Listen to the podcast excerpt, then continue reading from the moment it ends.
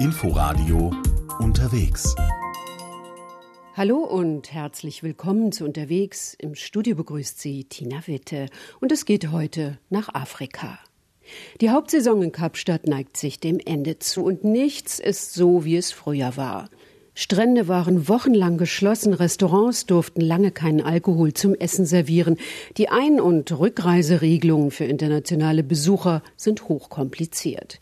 Die Folge Gästehäuser, Hotels, Nationalparks, aber auch die Gastronomie, Surfschulen oder Souvenirverkäufer leiden. Denn seit der Lockdown in Südafrika begann, seit Ende März 2020, sind die Kassen nicht mehr voll gewesen. Jana Gent hat sich in Südafrika umgehört. Wochenlang hat am Clifton Beach in Kapstadt gähnende Leere geherrscht.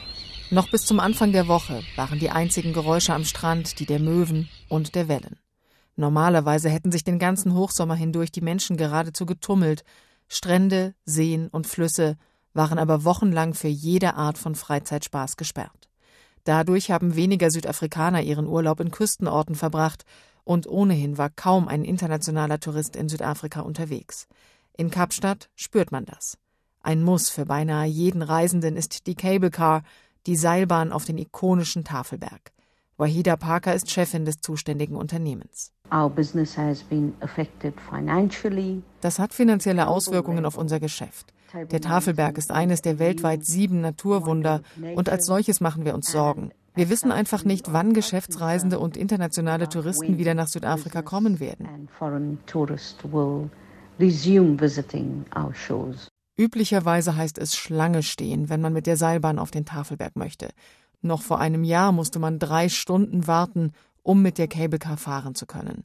Dieser Tage, mitten in der offiziellen Hochsaison, gibt es keine Warteschlange, man kann einfach sein Ticket lösen und zur Kabine durchgehen. Wahida Parker klingt ernüchtert. Wir sind eindeutig vom internationalen Tourismus abhängig. Das Verhältnis von internationalen Besuchern und denen aus Südafrika ist normalerweise 60 zu 40. Auch jetzt, wo der Januar schon vorbei ist, sind die internationalen Gäste immer noch nicht wieder da. Trotzdem gab es am Tafelberg noch keine Entlassungen. Lediglich die Saisonarbeiter gab es nicht, die normalerweise zur Hauptreisezeit eingestellt werden. Für den Tourismusbereich insgesamt sieht es aber ganz anders aus, erzählt Chifiwa Chiwengwa, der Chef des Tourism Business Councils, dem Tourismusverband in Südafrika. Covid hat die Industrie erschüttert. Viele Unternehmen haben Mitarbeiter schon entlassen. In manchen Betrieben wurden 50 bis 80 Prozent der Mitarbeiter entlassen. Das ist verheerend. Wir haben viele Menschen verloren, die jahrelang in der Reisebranche gearbeitet haben und viele junge Menschen, die gerade angefangen hatten, um sich etwas aufzubauen. Es sind herbe Zeiten und sie dauern an. Attraktionen entlang der bei Touristen so beliebten Garden Route verdienen deutlich weniger als vor Covid. Gourmet-Restaurants in den Winelands Südafrikas, in den Weinanbaugebieten, die noch vor einem Jahr täglich tausende Touristen bewirtet haben, mussten ihre Speisekarten schrumpfen. Weniger Gäste, das bedeutet, dass auch weniger Mitarbeiter gebraucht werden. Die Branche spürt außerdem, dass auch im weit entfernten Deutschland beispielsweise Hotels und Restaurants nicht mehr so öffnen können wie vor der Corona-Zeit. Dazu kommt, in Südafrika galt mehrfach schon ein Alkoholverbot, um sicherzustellen, dass Krankenhäuser ausreichend Platz für Covid-19-Patienten haben. Rico Basson ist Chef von Winpro, einer Interessensvereinigung von Weinproduzenten und Kellereien. Zur Weinindustrie gehören eine Reihe von sehr kleinen Betrieben, für die es extrem schwierig ist zu überleben. Und wir haben schon eine Reihe von Schließungen gesehen. Der Bereich Weintourismus setzt gut 400 Millionen Euro um. Der ist schon auf etwa die Hälfte geschrumpft. 3000 Arbeitsplätze sind weggefallen. Was uns jetzt bevorsteht, ist ein echter Strukturwandel der kompletten Weinbranche. Normalerweise ein 3 Milliarden Euro Geschäft pro Jahr. Es wird sehr, sehr schwierig, dass diese Industrie von heute auf morgen in der Lage sein wird, aus diesem Desaster herauszukommen. Schwierig ist es auch für die freiberuflichen Reiseleiter. 9000 gab es in Südafrika vor der Pandemie. Weil es nur wenige Monate lang eine staatliche Unterstützung für sie gab, sind viele abgesprungen. Einen neuen Job aber will Abednego Sousa aus Durban nicht. Genauso wenig wie Dennis Maschanini in Kapstadt. Uns hat der Coronavirus-Ausbruch hart getroffen. Wir haben fast nichts mehr zu essen. Ich versuche, das Leben meiner Familie irgendwie am Laufen zu halten. Seit Covid-19, also seit März 2020, habe ich nicht mehr gearbeitet. Finanziell sieht es übel aus. Ich hoffe und bete, dass die Grenzen bald wieder offen und Reisen wieder möglich sind. Noch ist es aber nicht absehbar. Wer in Deutschland überlegt, in Südafrika Urlaub zu machen, hat derzeit keine Planungssicherheit. Solange Südafrika als Hochrisikoland gilt und Quarantäneregeln nach der Rückkehr in Kraft sind, werden Touristenzahlen aus der Bundesrepublik wohl kaum steigen. Das sind keine guten Vorzeichen für Chiwiwa Chiwengwa, vom Tourismusverband. In der Reisebranche arbeiten 1,5 Millionen Menschen, jedenfalls vor Covid. 8,6 Prozent war unser Anteil am Bruttoinlandsprodukt. Tourismus ist wichtig, Gastgewerbe ist wichtig. Alles, was mit Urlaubern zusammenhängt, ist wichtig. Bereiche, die auch mit Tourismus arbeiten. Die Landwirtschaft zum Beispiel, die sind auch betroffen, wenn wir nicht arbeiten können. Es mag überraschend klingen, aber auch die Autoindustrie leidet, denn auch Hotels und Gästehäuser kaufen Autos und Busse, um ihre Gäste zu transportieren. Genauso hängt der Handel an Touristen, denn die kaufen gern Souvenirs. Shaka Zulu zum Beispiel arbeitet in der Villa Kasi Street, der einzigen Straße weltweit, in der zwei Friedensnobelpreisträger gelebt haben, Nelson Mandela und Desmond Tutu. Normalerweise sind dort jeden Tag Gäste aus aller Welt. Seit Beginn des Lockdowns, sagt Shaka Zulu, hat er aber nichts verkauft von seinen handgemachten Ledertaschen, seinen Mützen, Schuhen oder Gürteln. Ich bin sehr betroffen. Ich weiß gar nicht, wo ich anfangen soll zu erzählen. Man sieht ja, hier ist niemand, hier ist nichts. Alles ist wie tot. Nicht einmal Touristen aus Südafrika kommen hierher. Es ist so ruhig. Covid-19 zerstört so viel. Es ist nicht leicht, so schwierig. Aber was können wir tun? In Maboneng, einem wiederbelebten und mittlerweile hippen Viertel in der Innenstadt von Johannesburg, verkauft Lorraine Schweshwe afrikanischen Schmuck und Vasen, Taschen und Tücher, alles in strahlenden Farben und den so typischen Mustern. Aber auch Lorraine hat im Moment viel Zeit, um mit Journalisten zu sprechen. The business is very low. Wir haben kaum noch etwas zu tun. Die Tourismusbranche, in der auch ich arbeite, ist ja besonders betroffen. Europäische Länder kämpfen ja auch mit der Pandemie. Da kommen keine Touristen. Es sind nur wenige hier aus anderen afrikanischen Ländern. Die kaufen zwar bei uns, aber der Umsatz ist nur noch 25 bis 30 Prozent dessen, was wir vor Covid hatten. Die Situation, in der sich die Geschäfte derzeit befinden, bringt Sisan Chona, der Chef des Tourismusverbands South African Tourism, so auf den Punkt. Im Moment gehe es nicht darum, Gewinn zu machen, sagt er. Es gehe nur darum, grundlegende Kosten zu decken. The name of the game right now is actually not profit or profit making. Is being able just to wash your hands. Seit fast einem Jahr ist Südafrika im Lockdown. Je nach Stufe mal mehr, mal weniger einschränkend. Dass Geschäftsreisen ausbleiben, spüren vor allem die Hotels in den großen Städten. Dass Touristen aus Übersee fehlen, das erfordert ein generelles Umdenken. Und das, sagt Sisanchona, habe schon eingesetzt.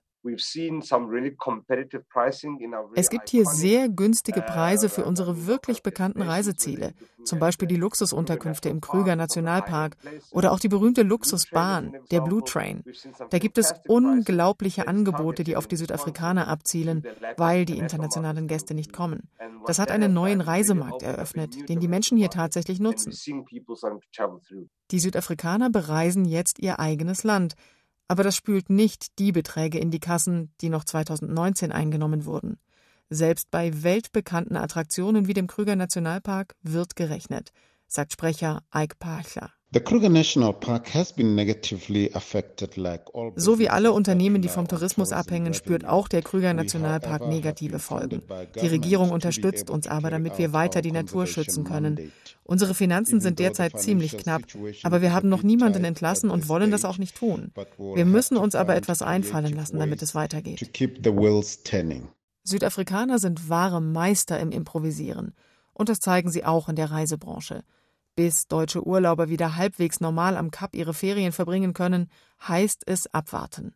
Für Chifiwa Chiwengwa vom Tourismusverband Tourism Business Council steht eines aber auch jetzt schon fest. Wenn wir uns an Regeln halten, dann schützt uns das alle vor Covid, ganz egal, welche Virusvariante es gibt.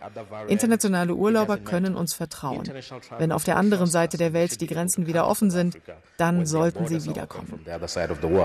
Ähnlich sieht das Wahida Parker von der Cable Car am Tafelberg in Kapstadt. Nichts anderes bleibt ihr übrig, sagt sie, als nach vorn zu schauen. Wir wollen in jeder Hinsicht optimistisch sein. Und wir sind es auch, denn wir wollen ja weitermachen und die Hauptattraktion in Afrika und an den Ozeanen bleiben. Einfach ist das nicht. Aber Besucher sollen alles sehen und genießen können, wenn sie irgendwann wieder nach Südafrika kommen. Wilde Tiere, hohe Berge, weitläufige Landschaften, einen atemberaubenden Sternenhimmel, Essen für Feinschmecker und Sonnenuntergänge am Strand.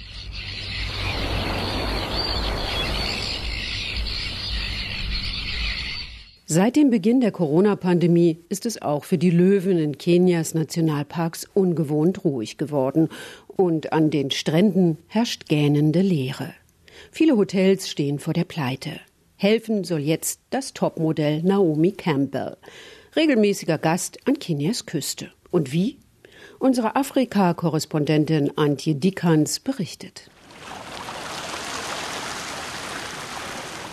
Topmodel Naomi Campbell lächelt beseelt. Sie sitzt in einer Hotelanlage an der kenianischen Küste und schickt eine Botschaft an alle, die in der Tourismusindustrie des Landes arbeiten. Gott segne euch. Ihr habt ein tolles Jahr vor euch. Wir stehen das durch, zusammen. Das verspreche ich. Die 50-Jährige ist zur Tourismusbotschafterin Kenias ernannt worden. Der zuständige Minister ließ sich stolz mit ihr am Strand ablichten. In den sozialen Medien tobte kurz darauf ein Shitstorm. Die Leute fragten, wie das Model helfen soll, all die entgangenen Einnahmen wieder wettzumachen. Die Regierung solle die Betroffenen finanziell unterstützen, statt auch noch Werbegelder an Naomi Campbell zu zahlen. Fast 250.000 Jobs sind im Tourismussektor Kenias nach offiziellen Zahlen durch die Corona-Pandemie schon verloren gegangen. Auch Fahrer wie Abisalom Waweru, der sonst Urlauber zu den Löwen, Elefanten und Giraffen in den Nationalpark chauffiert, verdienen kaum noch etwas. Es war sehr schwer für mich. Meinen letzten richtigen Auftrag hatte ich im Februar. Ich muss für unser Haus zahlen und die Kinder brauchen etwas zu essen. Der Tourismus ist normalerweise eine der Haupteinnahmequellen für das ostafrikanische Land. 2019 wurden hier umgerechnet etwa anderthalb Milliarden Euro erwirtschaftet. Das Geld fehlt jetzt. Tourismusminister Najib Balala ist der Meinung, dass einheimische Urlauber die Geschäfte wieder in Schwung bringen sollen. Uh, die Kenianer müssen jetzt den Tourismus unterstützen, damit Arbeitsplätze erhalten bleiben. Ich möchte allen gratulieren, die diesem Aufruf schon gefolgt sind. Tatsächlich sind in den Anlagen an der Küste jetzt mehr kenianische Familien zu sehen. Viele Hotels sind deutlich mit den Preisen runtergegangen, um überhaupt noch Gäste zu haben. Doch die meisten decken so nicht mal ihre laufenden Kosten. Einige Betreiber haben schon aufgegeben. Auch das Norfolk Hotel, ein berühmter Anlaufpunkt in der Hauptstadt Nairobi noch aus Kolonialzeiten, musste schon vor Monaten schließen. Die Leute waren geschockt. Von jetzt auf gleich hat die Krise sogar eine so bedeutende Institution wie das Norfolk getroffen. Es war Teil der Geschichte unseres Landes. Wenn sogar dieses Hotel zumachen muss, zeigt das, was noch auf uns zukommen wird. Die Zahl der internationalen Flugpassagiere ist in Kenia um mehr als 80 Prozent zurückgegangen. Und es ist nicht absehbar, ob und wann sie wieder das Vor-Corona-Niveau erreicht. Eine der wenigen ausländischen Touristinnen war zuletzt Popstar Madonna. Die Sängerin tourte mit ihrem Freund und einer großen Entourage durchs ganze Land. Auf Instagram zeigte sie sich beim Versuch, wie die Frauen der Volksgruppe Pokot zu singen. Der Tourismusminister wird begeistert gewesen sein. Im Gegensatz zum Engagement von Naomi Campbell war diese Werbung für das Urlaubsland Kenia sogar kostenlos.